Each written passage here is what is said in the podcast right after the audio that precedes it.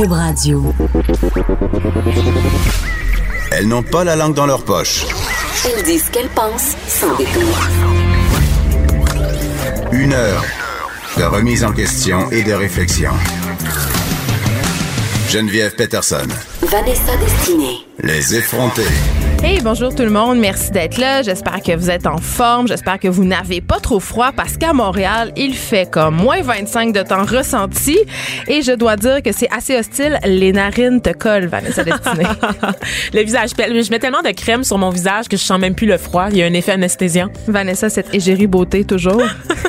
Écoute, euh, j'ai envie de commencer l'émission en continuant ma saga Tupperware. Oh, ma saga Intellifrais. Euh, pour ceux qui n'ont pas suivi, Je savais que j'aurais dû coller malade. Exactement. Pour ceux qui n'ont pas suivi, je, je- j'ai raconté un peu que quelqu'un, hein, dont on va taire le nom, mon chum, pour ne pas le nommer, m'a offert le pire des meilleurs cadeaux, c'est-à-dire un plat en plastique, euh, parce que je riais de lui. Lui, il coupe tous ses petits légumes, puis il sert ça dans son frigidaire, j'étais comme, mon Dieu, ça m'angoisse tellement, mais en même temps, tes légumes sont tellement croustillants. Puis, sans me le dire, il m'a acheté un, un plat qui s'appelle l'Intellifrais, qui est quand même un plat assez cher, un plat de plastique, un plat Tupperware. Et il m'a donné ça, puis il m'a dit Je sais que tu me juges, mais tais-toi.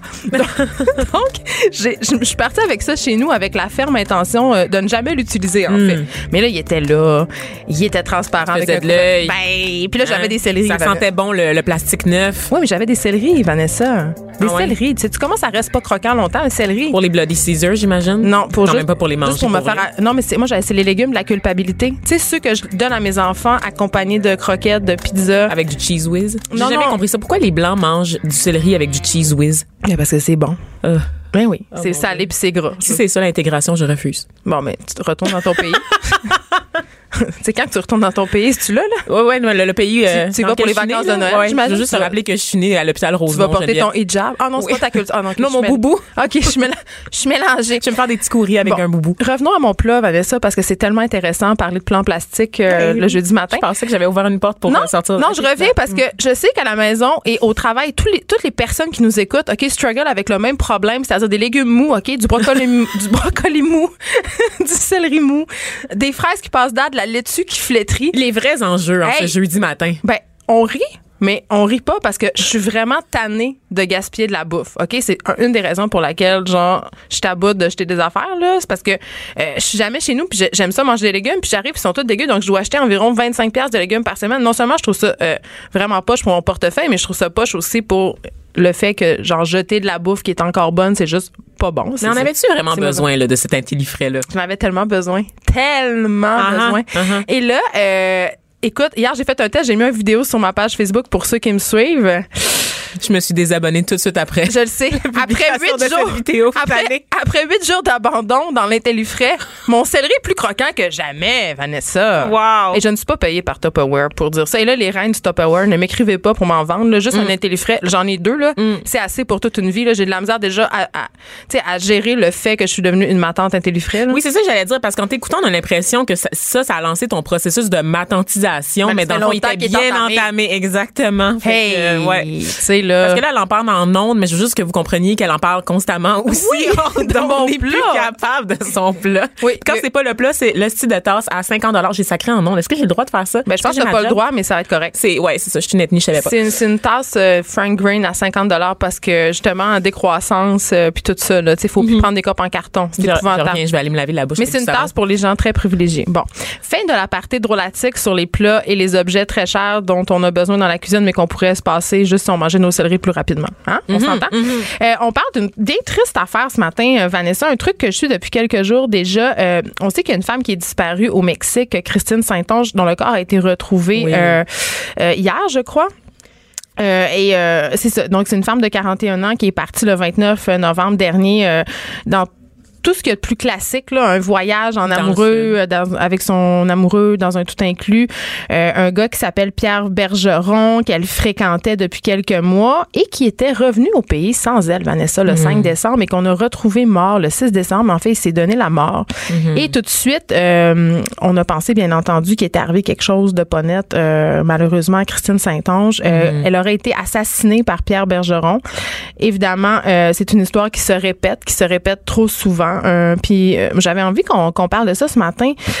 Euh, pour deux affaires. Souvent, euh, évidemment, parce que c'est un drame innommable et que justement, je viens de le dire, ça arrive trop souvent, mais souvent dans les médias, on appelle ça un drame conjugal, un drame familial. Un crime passionnel, une expression que je suis incapable. Oui, puis à chaque fois, ça me fait tiquer parce que euh, on dirait que c'est comme une, des expressions pour atténuer le fait que ben c'est un meurtre, Mm. tu sais. Puis Ouais. c'est pas parce que la personne est dans une relation amoureuse avec sa victime que c'est un drame incontrôlable, Oui. que c'est un, un crime qui a été poussé par la passion, C'est ou ça, que c'est un accident. Oui, ça fait porter l'odieux à la victime, en Exact. fait, en disant c'est elle qui l'a rendu fou. Parce que je dis, et je dis elle parce que le plus souvent, on le sait, les victimes de violences conjugales sont des femmes. donc c'est statistiquement Mhm. Malheureusement. Oui, effectivement. Mais c'est ça, ça fait porter l'odieux vraiment à, la- à la victime. tu sais. Oui, puis euh, je voulais aussi revenir euh, au tout début quand je travaillais euh, ici chez Québécois, je m'étais entretenue avec une femme dont la mère avait été assassinée par son conjoint. Et on parlait de la difficulté euh, pour les proches d'intervenir ou de, de savoir un peu quoi faire quand euh, quand on a l'impression que justement qu'une personne dans notre entourage est victime de violences conjugales parce que c'est extrêmement difficile euh, de s'en mêler. Puis aussi, ce qui est vraiment triste dans la plupart des cas, c'est que les gens sont pas surpris. Et là, euh, il y a quelques jours dans le journal de Montréal, il y avait l'ex-conjointe euh, de Pierre Bergeron euh, qui, on le rappelle, assassiné, aurait assassiné, pardon, Christine Saint-Onge au Mexique. Donc cette femme-là qui est son ex-conjointe, qui l'a fréquenté pendant sept mois, Nancy Morel, qui raconte à notre journaliste euh, ben que- qu'elle était pas étonnée parce qu'elle était elle-même allée dans un voyage avec lui et il avait été euh, jaloux, contrôlant, Il y avait des, possessif. des Euh, signes avant-coureurs. oui, l'empêchant de sortir de la chambre d'hôtel, l'empêchant de porter des sandales ouvertes, euh, sais, des gros signes de contrôle. Donc, ce gars-là en était pas à ses premières phrases. Et là, malheureusement, euh, ben, en tout cas, tout porte à croire qu'il a assassiné euh, sa conjointe. Donc, cette femme que j'avais interrogée, dont la mère avait été assassinée, me disait, oui, il y a des signes. Oui, euh, on, a l'impression que notre, notre proche est pris dans un engrenage dont il va être difficile de sortir, mais souvent on pense pas que ça va finir comme ça. C'est- la pensée que personne veut avoir.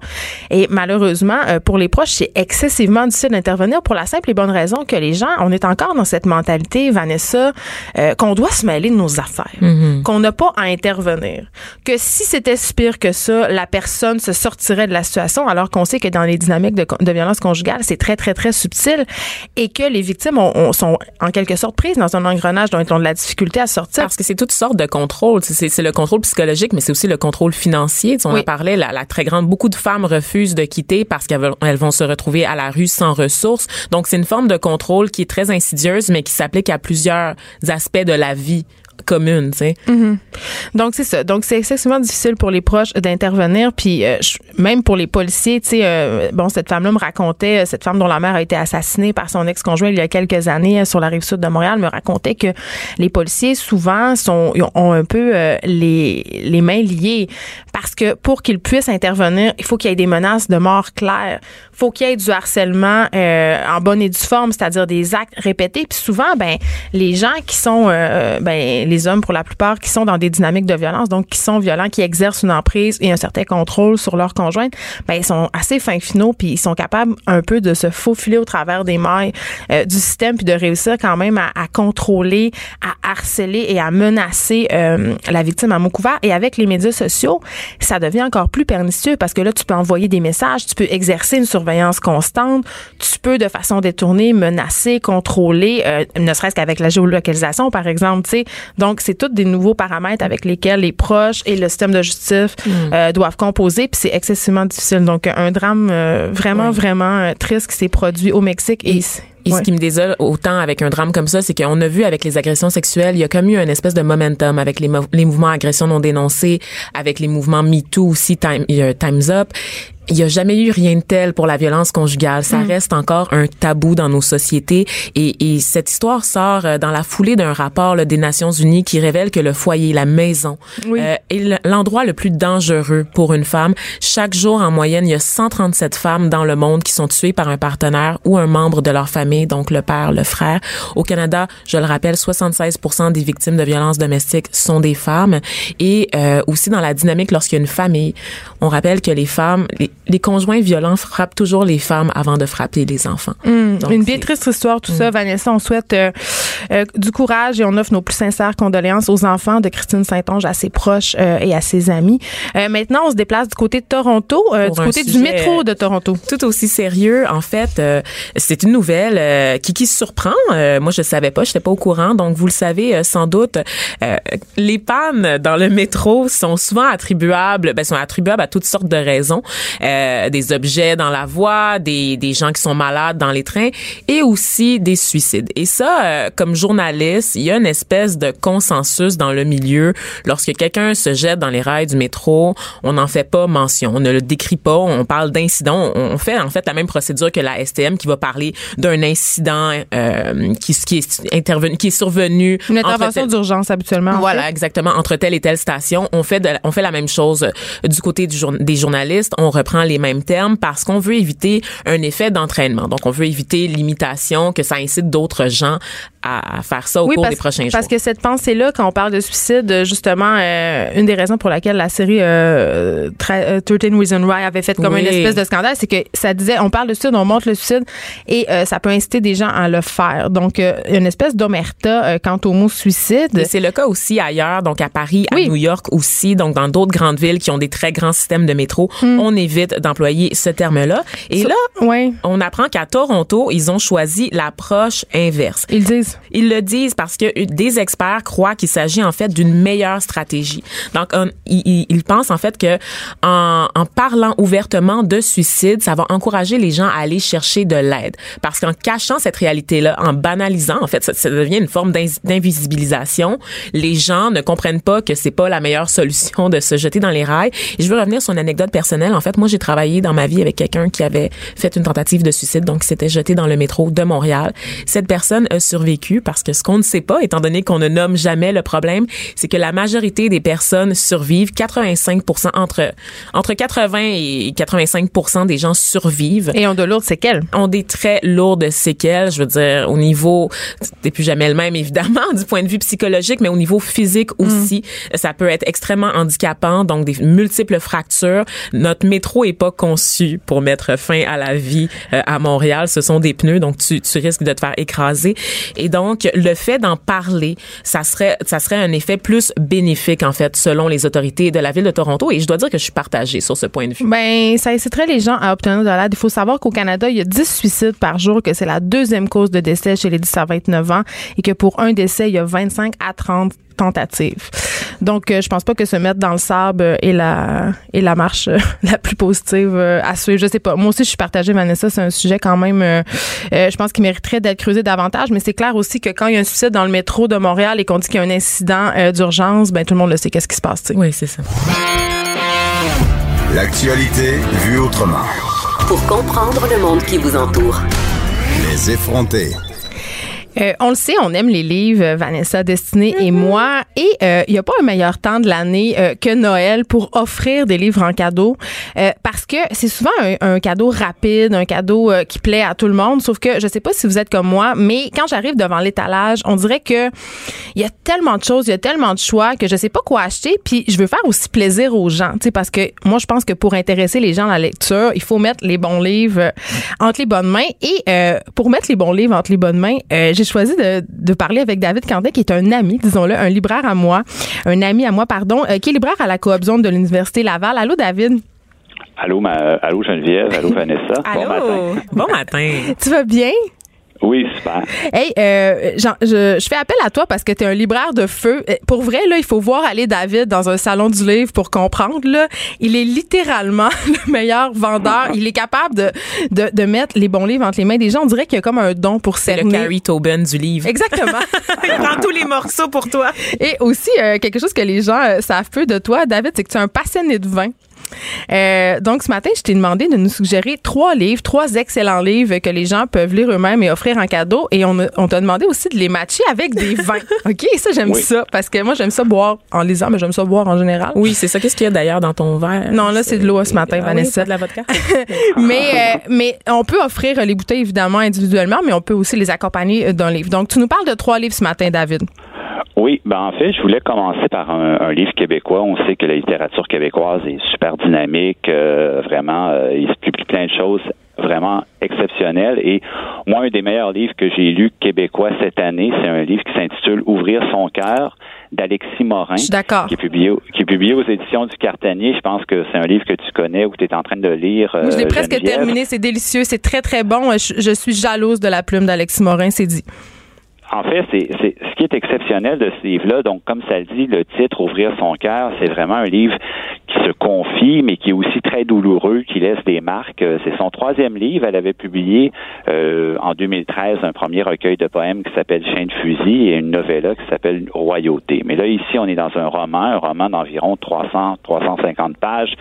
Euh, c'est un livre de mémoire, euh, de souvenirs. Donc, c'est constitué de plusieurs fragments et ça raconte l'histoire de, de cette jeune fille qui, euh, cette jeune femme en fait, qui revisite un peu ses souvenirs de jeunesse. Euh, elle a grandi dans une petite ville industrielle dans les cantons de l'Est, euh, à Windsor, et elle nous parle de, de choses qui nous touchent, qui nous rejoignent tous quelque part. Donc, des émotions comme la honte, le rejet, euh, l'intimidation, euh, même le TDAH. Et elle le fait avec quelque chose pour moi, qui est une, franchise et une honnêteté qui est, bouleversante parce qu'elle se donne jamais nécessairement le, bon ou le mauvais rôle. Elle essaie d'aller vraiment d'aller au fond des choses, puis c'est une tentative à la fois de réconciliation, je trouve, avec euh, tout ce milieu-là. C'est, c'est pas un, livre qui se dit, moi, je me tiens à l'écart de, de tout ça et j'ai, j'ai été marqué à jamais, mais c'est un livre qui, qui tente de comprendre le passé, comment ce passé-là nous affecte encore aujourd'hui. Il y a des répercussions euh,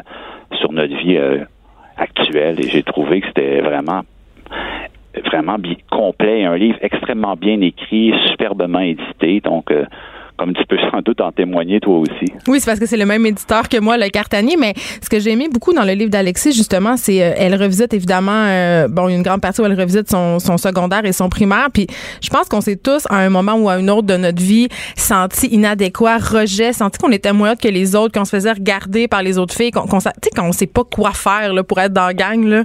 Ben, c'est un peu ça, ce livre-là. Donc, c'est assez peur, génial. T'avais peur de quoi? À cause du titre, euh, Ouvrir son cœur. C'est un très beau que- je trouvais que ça faisait un peu non? Non, Euh, pas du non. tout. Vraiment Non, pas. non, vraiment pas. OK, je dois pas me fier au titre. Non. la couverture du livre, voilà, c'est ça. Non, c'est un livre qui est assez, euh, qui porte une certaine violence, je dirais, David, Oh. quand même. Oui, absolument. Puis aussi une- grande sensibilité, puis beaucoup de nuances, je trouve, parce que c'est pas un livre qui est qui est agressif ou qui est, qui est- mais qui est pas non plus bon enfant non plus. C'est dire vraiment les choses de façon juste et honnête, et c'est ce qui fait sa force et sa, sa, sa- c'est un extraordinaire livre que, que j'ai même le goût de relire et que j'ai conseillé beaucoup en librairie depuis un mois. Donc c'est un de mes, mes best-sellers ces temps-ci. Et qu'est-ce qu'on et qu'est-ce qu'on boit en lisant Ouvrir son cœur euh, d'Alex Morin, David, Quentin? Ben, comme le comme le veut le titre et, et la jaquette qui est rouge, je me suis dit j'ai pas le choix de choisir un vin rouge, ça va presque de soi pour commencer. Puis on entend beaucoup parler depuis quelques années, bon, de la tendance du vin nature et moi j'en bois beaucoup, j'adore ça. Puis les gens se demandent des fois bon où en trouver, est-ce qu'il faut aller au resto? Il y en il y en existe à la sac mais très peu parce qu'il faut dire que le vin nature c'est c'est une culture biologique, C'est capricieux. des domaines, c'est ça, c'est des artisans, vignerons, tout ça. Mais moi le premier vin que j'ai choisi, ça s'appelle Domaine de Majas. Donc c'est un vin français. On est au pied des Pyrénées, dans le pays catalan. Puis c'est un vin qui est vraiment sur le fruit, hyper digeste, abordable. C'est euh, 19 dollars et des poussières. Oh, quand même. Et moi, ce que, ce que j'ai trouvé en sac euh, qui est disponible présentement, qui se rapproche le plus de ce qu'on peut appeler le vin nature, même s'il y a toutes sortes de débats et de discussions autour de, de ce terme-là.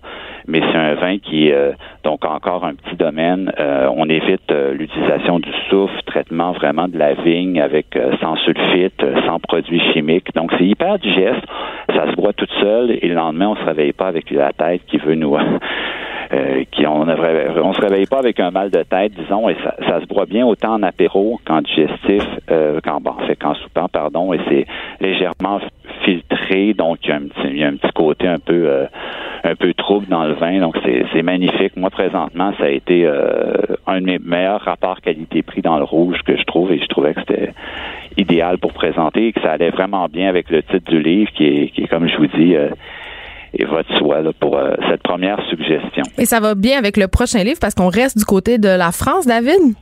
Oui, absolument. Euh, un, un- une au- là, cette fois, une autrice qui a beaucoup plus euh, de livres derrière elle. C'est son dernier, c'est son dixième livre et son plus récent livre paru cet automne, Arcadie, d'Emmanuel Bayamak Tam, un nom un peu compliqué, mais euh, c'est quelqu'un qui publie donc chez POL, euh, l'éditeur d'Emmanuel Carrère que, que tu connais Qu'on sans aime doute, beaucoup, oui. euh, qu'on aime beaucoup aussi.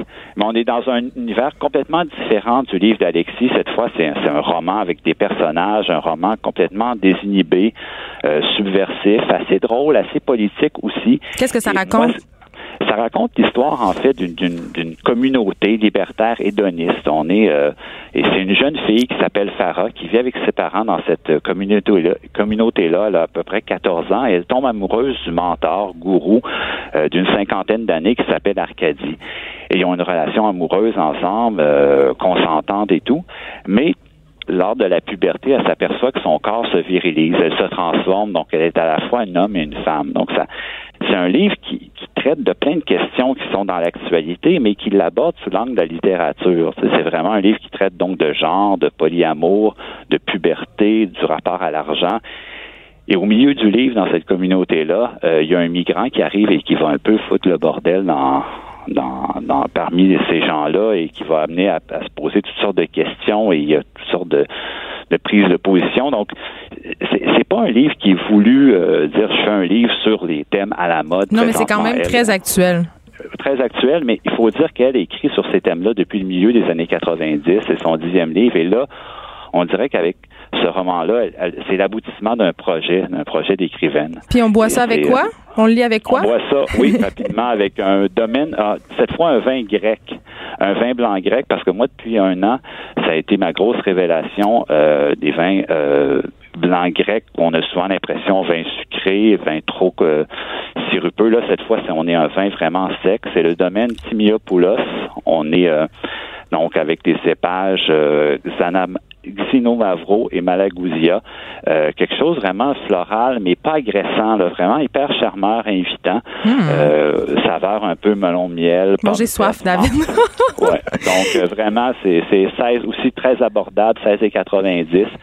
Et, et je mentionne juste en passant, ou avant de l'oublier, je serai à la fin, les, les trois vins sont importés par une agence à Montréal qui s'appelle Enopol et on, on découvre un peu leur vin. Il y a une petite pastille bleue sur les bouteilles. À la SAQ. À chaque fois, à la SAQ, c'est à chaque fois, c'est pour moi, c'est le- la qualité, les rapports qualité-prix sont imbattables. Donc, euh, domaine Timiopoulos Atma 2017, donc euh, disponible un peu partout euh, à Montréal et à travers le Québec. Et là, rapidement, David, parce qu'il nous reste pas beaucoup de temps, mais je tiens absolument Oui. à parler du troisième titre que tu voulais nous proposer, qui s'appelle Nos héroïnes d'Anaïs Barbeau-Lavalette et Martine Saint-Mars, qui est un livre jeunesse assez incroyable. Ouais, album jeunesse dans la lignée un peu de, vous connaissez sans doute des, des histoires du soir pour jeunes filles rebelles. Euh, c'est dans cette lignée-là, donc des femmes héroïques euh, qui ont traversé le Québec, la colonie à aujourd'hui. Donc on, on découvre à travers la plume d'Anaïs Barbeau-Lavalette des femmes euh, qui ont été des modèles, des femmes fortes, puissantes. Et c'est un livre qui s'adresse à la fois, je trouve, aux enfants, mais aussi aux adultes. C'est ce que je vois dans la clientèle présentement. Beaucoup de gens, le, autant l'achètent pour les enfants, mais pour l'offrir, parce que là, en lisant, on découvre des, des noms connus, évidemment, des Simone Monet-Chartrand, la Bolduc, mais aussi des personnalités un petit peu plus marginales, comme Irma Levasseur. Donc, on fait des découvertes. Oui, vraiment, c'est euh, c'est très, très beau, c'est très bien fait. Et l'illustration de Mathilde Sainte-Mars, il y a un côté un peu vintage qui est, qui est, moi, je trouve hyper attrayant. Donc, euh, ça, c'est l'album jeunesse à se procurer ces temps-ci. Et parce que c'est un livre, oui, parce que c'est un livre familial, on peut le boire avec des bulles?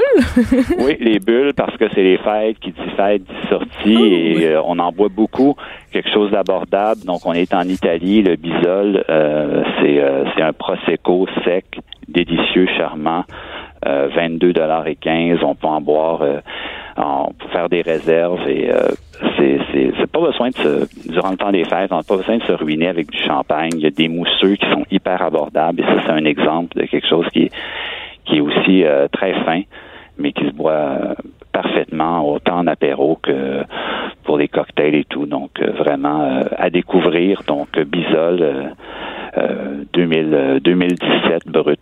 Merci, euh, David Quentin. David, qui, on le rappelle, libraire à la Coop Zone de l'Université Laval. Grâce à toi, David, on va bien boire et bien lire durant ce temps des fêtes. Merci. Ben, merci de l'invitation, puis bon, euh, bonne émission. Bon vino. Geneviève Peterson. Vanessa Destinée. Elle manie aussi bien le stylo que le micro. De 9 à 10, les effrontés.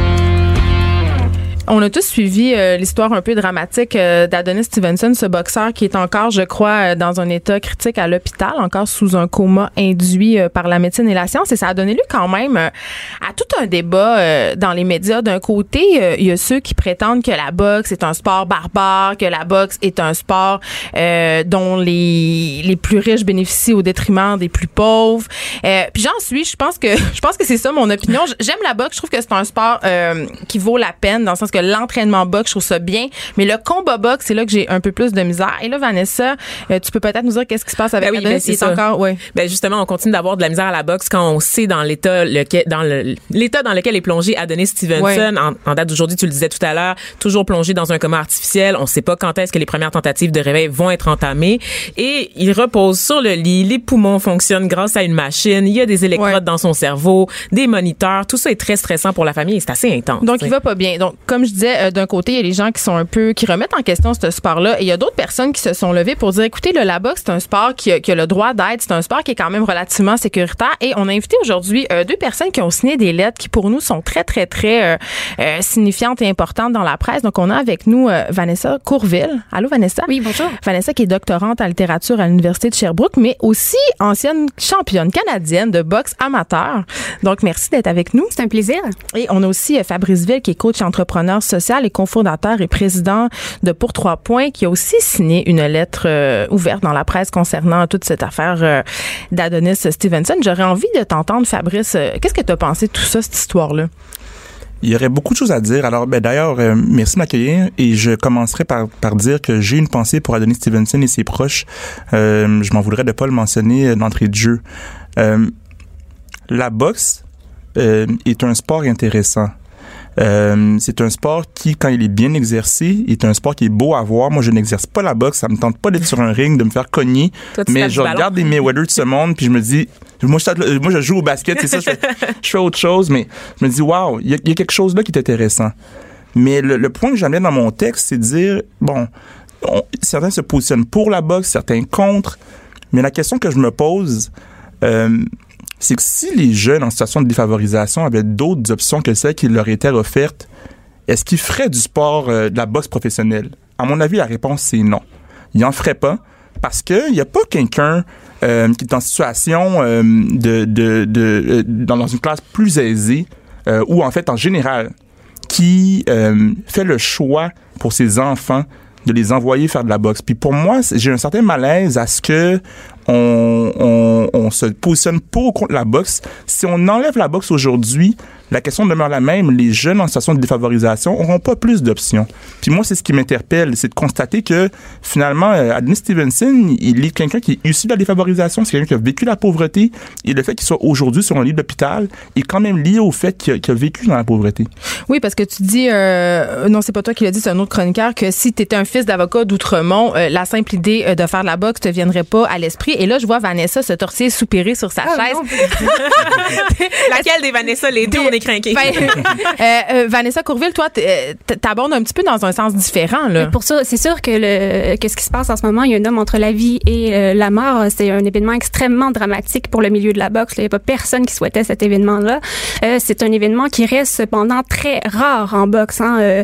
on, voit ça très rarement ce qui se passe. et là, c'est un peu les boxeurs qui, les autres boxeurs qui en payent le prix parce qu'ils se font retirer leur commandite en ce moment. Hein. Donc, alors qu'ils doivent continuer à boxer alors que leur partenaire se trouve dans cette situation-là. Parce que les marques euh, décident de ne plus s'associer à ce sport-là parce que trop controversé, controversé pardon? Au gré de l'opinion publique, là, comme ça. Au gré de l'opinion ah, publique. Donc moi, ce que j'amène, c'est que euh, en, ce moment, il y a un débat qui se fait euh, sur le dos des boxeurs, qui sont les principaux concernés dans cette, dans cette, dans, dans leur sport. Hein. Ce sont les spécialistes de leur sport et ce sont aussi les voix marginalisées de leur propre sport. Alors pour moi, ça c'est un révélateur de société.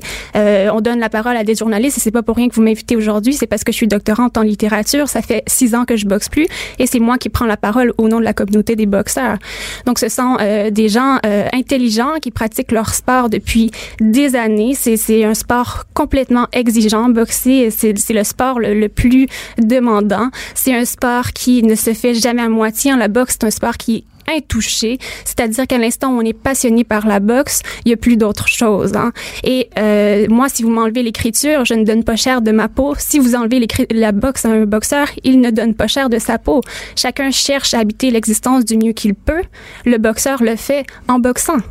Mais j'ai l'impression quand même, toi, euh, Vanessa, tu viens de quel type de milieu? Je viens d'un milieu de classe moyenne. Mon père était un grand euh, fan de boxe. Donc, évidemment, il y a une socialisation à la boxe. Mon frère était un excellent boxeur aussi. Euh, j'avais cette image des guerrières. Hein. Je regardais Xena à la télévision. je voulais être comme, comme, comme cette femme-là. Alors, j'ai demandé à mon père si je pouvais m'inscrire au kickboxing. J'ai commencé par ça. Il me dit, tu es certaine? J'ai dit oui. Et je suis rentrée dans, dans ça et c'est devenu, pendant un long instant, toute ma vie. Mais en même temps, on a toute cette idée. Je pense que tout le monde ici a vu One Million Dollar Baby là, avec euh, Clint Eastwood et euh, euh, c'est Hilary Swank, je crois. Oui, bien sûr. mais ça finit assez mal quand même ce film-là. Mais je pense que ça a donné quand même envie à des générations. Il y a toute la glamorisation autour oui, de ça. ça. Je pense que ça a donné envie à beaucoup de jeunes femmes, dont moi, de se mettre à la boxe parce que. n'aurais pas tenu longtemps, jeune fille. Oui, je, fais quand même la boxe. Frais, là. Je fais assez la boxe régulièrement, Vanessa. Mais il faut voir qu'à travers l'histoire, je crois qu'un personnage féminin qui est représenté finit souvent par mourir. Donc exactement. Oui, ça c'est autre chose, un autre mais j'ai quand même l'impression que le milieu de la boxe euh, au féminin est assez différent. C'est-à-dire que c'est pas la même culture. Tu sais, le, euh, comme Fabrice le soulignait, tu sais, dans la, boxe au masculin, on a beaucoup cette idée justement euh, de gars qui viennent de milieux durs, de gangs de rue, même de pimp aussi. Tu sais, c'est de, de c'est associé à la violence et c'est dans l'histoire aussi d'Adonis Stevenson. Exact. Tu parlais de pauvreté tout à l'heure, Fabrice, mais la pauvreté est intrinsèquement liée à la violence aussi. Oui. Donc Vanessa Courville, toi qui as vécu la boxe au féminin, c'est quoi la culture que quand, euh, quand un sport, euh, quand un homme le choix entre le crime organisé ou la boxe, euh, et que la boxe se présente comme la seule porte de sortie, moi, ce qui est à questionner, ce n'est pas la boxe comme sport, mais la société qui est dysfonctionnelle.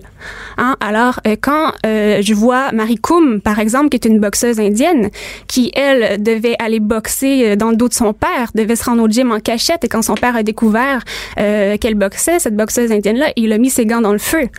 Alors, elle était championne du monde, il y a tout ça. Alors, moi, quand je vois Clarissa Shields, qui a une plage, qui a la chance, de, qui a la chance, parce que c'est bloqué en boxe féminine, hein, ça, ça avance très, très lentement, qui a la chance d'avoir cette visibilité-là, et qui dit, je ne suis pas seulement la meilleure boxeuse, je veux être représentée comme le meilleur boxeur du monde. Pour moi, c'est un poids symbolique extrêmement fort.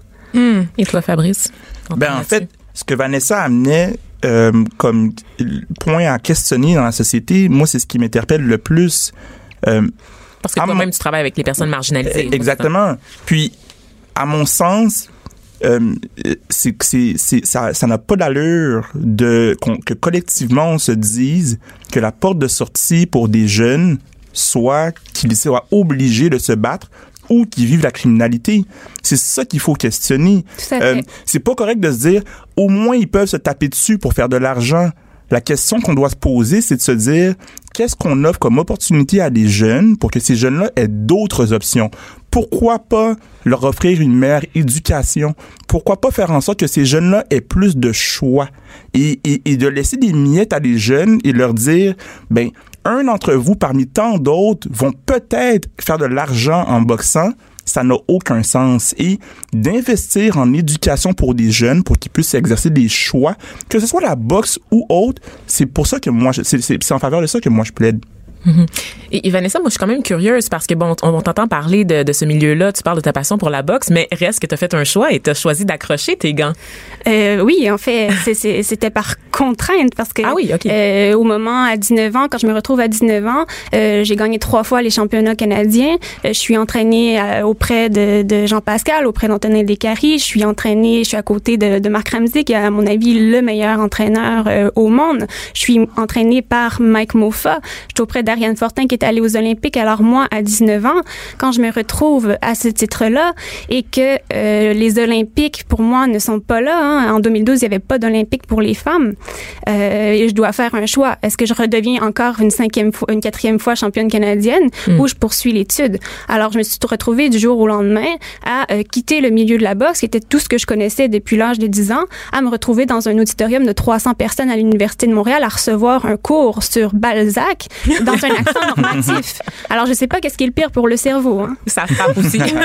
oui, j'avoue. Mais euh, parlons-en du cerveau, justement. Euh, puis parlons aussi des fameux bijoux de famille. oui, On s'en va direct sous la non, ceinture. Mais, oui. Euh, dans ta lettre, tu dis, et là, je te cite parce que c'est écrit très bien, le fait de dire que ce sport donne plus d'importance aux bijoux de famille parce qu'il interdit les coups sous la ceinture, qu'au cerveau dénote le mépris de l'espérance, son manque de professionnalisme à ne pas nommer des testicules des testicules et son refus de considérer que les femmes boxent aussi. Tu rapportais les propos euh, du neurochirurgien Georges L'Espérance qui avait, euh, qui avait euh, parlé à Radio-Canada dans le cadre d'une entrevue. Il faut juste le préciser. Oui.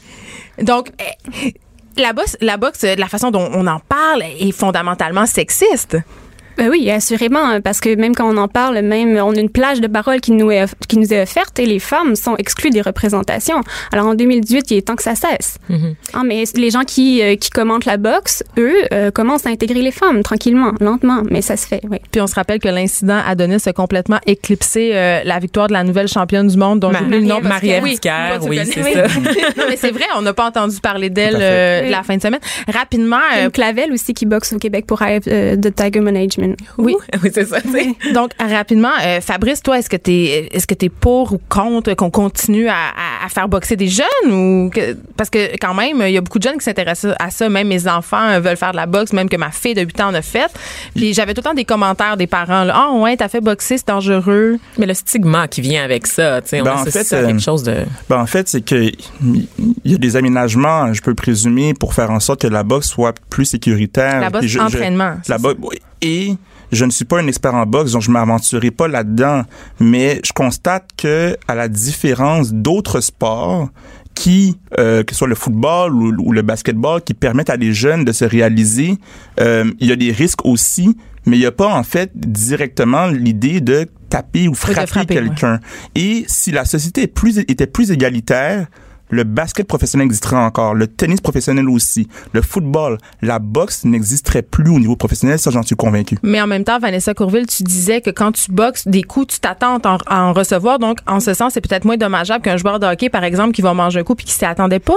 Mais ton cerveau, il est préparé à boxer. On ne devient pas boxeur professionnel du jour au lendemain. On va pas chercher des, des hommes et des femmes dans la rue, on les met ensemble. Euh, ça fait des années que ces gens-là ont appris à seulement esquiver, ont appris à seulement bloquer des coups, à seulement euh, faire des déplacements. En Cuba, on peut passer des mois à faire juste des déplacements avant de lancer un coup. Alors, il y a un protocole de protection qui est fait. Euh, boxer, c'est d'abord euh, esquiver avant de lancer des coups. Alors, il y a ça, ton cerveau le conçoit et on le voit à travers l'histoire. Mohamed Ali, à quel point il était affilé dans la parole hmm. aussi, hein, parce que le, cerveau, il est tellement, il devient tellement apte au réflexe à recevoir et à contre-attaquer que même dans la, dans la rhétorique de Mohamed Ali, on l'a vu. Ben oui, float like a butterfly, sting like a bee, qui disait donc hmm. flotter comme un papillon et frappe comme une abeille. Mmh, je suis aussi rapide que je peux euh, éteindre l'interrupteur et être dans mon lit avant que la lumière euh, soit disparue. C'est un bon mot de la fin. Merci à tous les deux d'avoir participé à ce débat. Merci. Merci à vous. Un regard féminin sur l'actualité. Des opinions différentes. De 9 à 10, les effrontés. On est avec mon ami Foqué, euh, Alex Dufresne. Alex Dufresne qui est euh, euh, auteur, euh, danseuse, metteur en scène et désormais chroniqueur à notre émission. Oui, on est très content. Elle est foquée, mais elle a pas mangé de coup à la tête. Elle est juste foquée, foquée. Ben, on le sait pas, ah, Vanessa. Je pense qu'on n'ira pas là. Non, sa mère, nous écoute peut-être, puis on sait tous qu'elle l'a battu. Bon, d'accord. Alors, Alex, justement, mais ben là, je suis vraiment contente parce que tu joues à nous. Et là, pour ton premier sujet en tant que chroniqueur officiel, tu nous parles d'un truc qui, moi, me fascine depuis longtemps les concours de beauté. Yes. Là, on va pas se le cacher quand même. On aime tous un peu détester les concours de beauté parce qu'on va se le dire, c'est rochant pour l'ego. Tu sais, on fait semblant que ça nous dérange pas là, de pas avoir le petit espace entre les cuisses que juste les filles de 16 ans sans gluten, sans sucre, sans gras, sans gras ont. Puis nous, on, est, on gagne notre vie là, avec notre cerveau. On est fiers de nos huit maîtrises en sociologie des religions. Mais des fois, on se dit que ce serait le fun de poser sur une plage en bikini, fil de soie dentaire, puis de boire des smoothies d'Adana Kale sur Instagram. Hein? Ça aurait l'air plus facile. Mm. Bon, évidemment, faire des concours de beauté, là, c'est pas toujours rose. Faut se coltiner des épais oranges comme Trump qui essaye de trouver une bonne raison d'être backstage pour te taponner. on te fait comprendre qu'à 35 ans, tu vas être dans la catégorie gériatrique, mais pareil, des fois, on n'aime pas ça, se faire remettre dans la face qu'on n'est pas Gisèle Bunchen. Je suis pas Gisèle Bunchen? Non, puis non, puis moi pas capable de dire son nom. Voyons. Gisèle Bunchen. Oh my Gisèle God, Bunchen. tellement pas international. Toi, tu dis Bunchen, Bunchen? Bunchen. Bunchen. Je viens des régions, moi je sais pas m'exprimer. Guten Tag, c'est allemand. Geneviève n'est pas capable de dire kombucha. Elle Kombucha, dit- kombucha. Elle dit la kombucha. Je suis capable.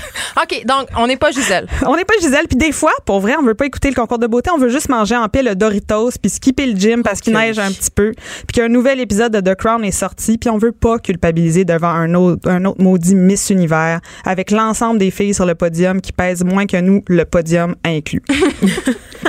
C'est pour ça qu'aujourd'hui, je viens vous parler de concours de beauté pas comme les autres. Et on connaît tous le bon, le, le beauty pageant avec les paillettes, les tiers, les couronnes, les défilés de bikini, les robes de bal. Mais si les critères qui définissent la beauté féminine dans les concours étaient revisités. Et là, je voulais faire avec vous un survol de la compétition de beauté comme on l'a jamais vu. Et le premier concours auquel je me suis intéressée explore la beauté derrière les barreaux. Hein? Ouais, comme on le sait, le Brésil accueille bon les plus grands concours de beauté au monde comme Miss World, Miss Univers, Miss Terre, mais il y a un concours qui est moins connu et qui s'appelle Miss Max. Et ça c'est le plus grand défilé de mode dans une prison pour femmes à sécurité maximale. OK. Ben, ça leur fait quelque chose à faire. Oh ben mais hein. Et donc parce qu'à Sao Paulo, c'est là qu'il y a la plus grande prison pour femmes de toute l'Amérique du Sud. Ben, Gisèle Bunchen vient de Sao Paulo, si je me trompe pas. Tout est dans tout. Tout- ah oui, c'est Ben vrai? oui, elle est Ouais, brésilienne, madame, là. Et donc, ces femmes-là sont dans cette prison-là et elles servent souvent des sentences très longues là, pour des crimes commis comme du trafic de drogue, du kidnapping et même des homicides. Et donc, euh, pour euh, se changer de leur quotidien, qui est, ma foi, sûrement un peu morose et brutal, elles ont la possibilité de participer à un concours de beauté. Qui est la plus belle meurtrière? En fait, euh, le but est vraiment de, de, de sortir de ça et tout. Donc, ils vont être jugés comme dans un vrai concours de beauté, là, sur euh, leur physique, leur posture, leur talent. Et, sur leur physique, leur posture, leur talent et sur leur physique. C'est ça? On est quand même au Brésil. Ah, d'accord. et aussi sur leur dossier. Donc, si elles ont un bon comportement puis qu'ils n'ont Ah, pas parti trop de même. bataille à la cafétéria, elles ont le droit de participer. Et euh, ce qui est de formidable, c'est que euh, euh, depuis quelques années, il y a aussi une, une section LGBTQA+, Plus 2, 3, 2, T, 4. qui euh, sont pour les détenus et qui auront la chance de remporter le titre de Mr. Congeniality. Parce que... Yes. Film avec Sandra Bullock. Yes. Et donc, ils ont euh, des, des chorégraphes professionnels engagés, des stylistes, des gens qui viennent leur apprendre à marcher sur le podium, à se tenir, à euh, faire du slam, de la poésie, de la chanson, de la danse, ça. Donc, il y a la partie talent show aussi là-dedans. Puis, euh, honnêtement, c'est quelque chose d'excessivement euh, émouvant à regarder parce que ces femmes-là travaillent pendant des semaines, apprennent à marcher, à regagner une dignité, puis leurs familles viennent les voir à la fin. Hey, puis ils peuvent être des godets puis se trouver un mari. C'est super. Bon. Ensuite, Geneviève. Geneviève, sérieusement. Son âme est noire. Je pense au prochain. Peut-être que ça sera toucher ton cœur de pierre. Qui sait? On s'en va en Angola avec le Miss Landmine Survivor. Oh, mon Dieu. Eh oui, mes amis. c'est quoi son unijambiste? J'aurais jamais dû venir faire cette chronique ici. c'est Euh, quoi? C'est le plus beau mognon? C'est le Miss, c'est le Miss Mine antipersonnel en Angola, qui est un concours de beauté pour les femmes mutilées, puis qui dénonce les conséquences de la guerre sur le corps des femmes. Mais quand même en les objectifiant. Quand même en les objectifiant. Ben c'est sûr que c'est un c'est un c'est un concours qui pose quand même beaucoup de questions là, c'est de se dire est-ce qu'on est en train de réutiliser des critères de Si t'as mangé une mine d'en face, tu peux pas participer, là. On s'entend. Tu peux clairement participer. Tu peux te faire mettre deux obus à la place des seins. Ça y est. C'est patate, C'est trop les facile. amis. Oh non, Ah non. Vanessa revient avec les faces de patates. Bon, OK. Alors, qu'est-ce qui se passe? OK, on va se rappeler que de 75 à 2002, quand même, l'Angola était un pays en guerre civile. qui a L'Ango encore- quoi? Oui, c'est ça, exactement. Une l'Angola. ancienne euh, colonie portugaise. Toi, là. t'as passé le test de Radio-Canada. Tais-toi. Bon. Moi, je sais pas c'est où. Je sais pas c'est où. L'Angola, c'est en Afrique. La quoi? exactement. OK. L'endroit où il y a des gens qui ressemblent à Vanessa. Ah, OK. Oui. Mon pays, mon Je pensais qu'elle pays venait de. Montréal-Nord. Mon pays, l'Afrique. Ton hein? pays, l'Afrique, Dans lequel où tu les vas- gens, où les gens parlent tu vas africain. retourner. Tu vas retourner direct là après Je l'émission. parle couramment l'africain. Et ça. donc, dans ce pays, il y a une guerre civile pendant 20 ans et euh, il y a à chaque jour, encore aujourd'hui, en 2018, plus de 10 personnes par jour qui meurent à cause des mines antipersonnelles. Et il y a 80 000 personnes dans ce pays-là qui ont été estropiées à cause des mines antipersonnelles et ils ont décidé de créer un concours de Pour les belles personnes estropiées. Pour les personnes, pour les femmes, en fait, c'est un concours pour femmes qui sont estropiées. Puis ils ont un manifeste qui est quand même assez intéressant. Puis c'est pour la fierté et l'émancipation féminine, pour l'émancipation des personnes infirmes, la sensibilisation locale aux mines et internationales et remettre en question les concepts de la beauté physique.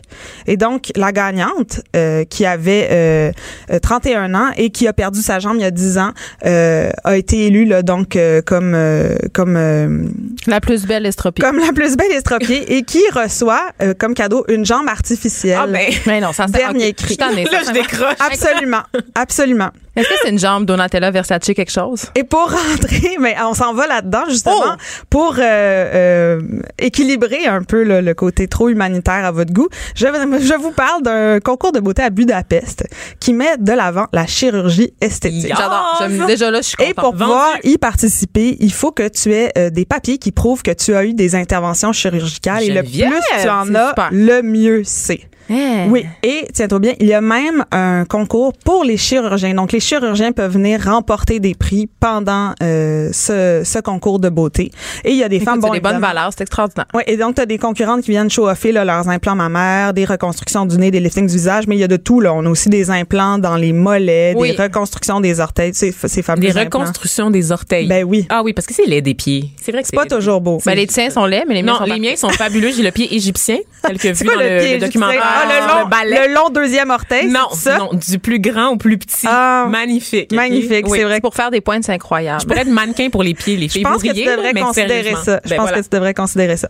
Et le dernier concours dont je voulais parler, mon préféré, c'est le Miss Klingon Pageant à Atlanta. OK? Parce que même les hein? nerds aiment un bon concours de beauté de temps en temps. Fait que là, c'est un concours, oui, c'est le Klingon, c'est le Klingon. C'est des, des fronts en plastique plissés, des sourcils touffus comme le bikini de nos grands-mères, C'est comme le festival du Comic Sans à Montréal, là. C'est le Comic Con. C'est exactement Comic Sans, c'est la police. c'est la police vraiment laide que les garderies utilisent.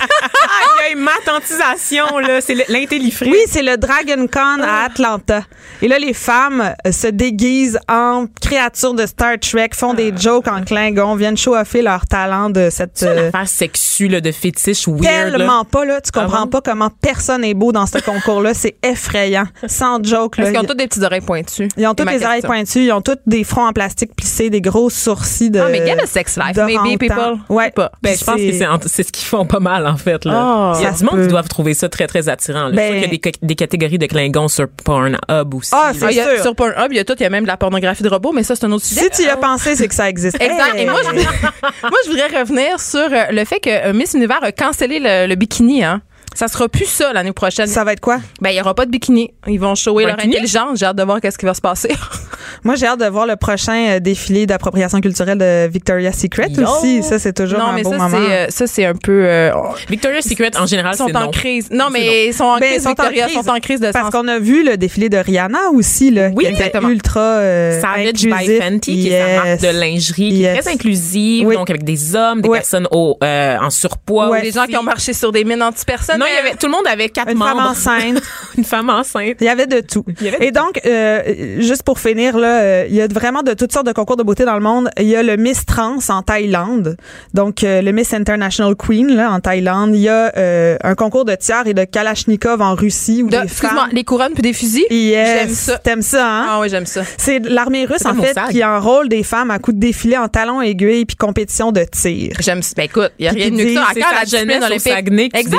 Je sais. Puis ils défilent en chantant ils sont en talons hauts, mais ils ont la Kalachnikov dans le dos, puis ils défilent en chantant en disant pourquoi avoir besoin des garçons sinon on a un gun? Nous, c'est le gun avant l'amour. Mais ça, il faut savoir bien se maquiller. misandre en plus, j'adore ça, ça me parle énormément. Moi, ma mère, quand j'avais 9 ans, me dit l'important, ma fille, dans la vie, c'est savoir se maquiller puis tirer du gun.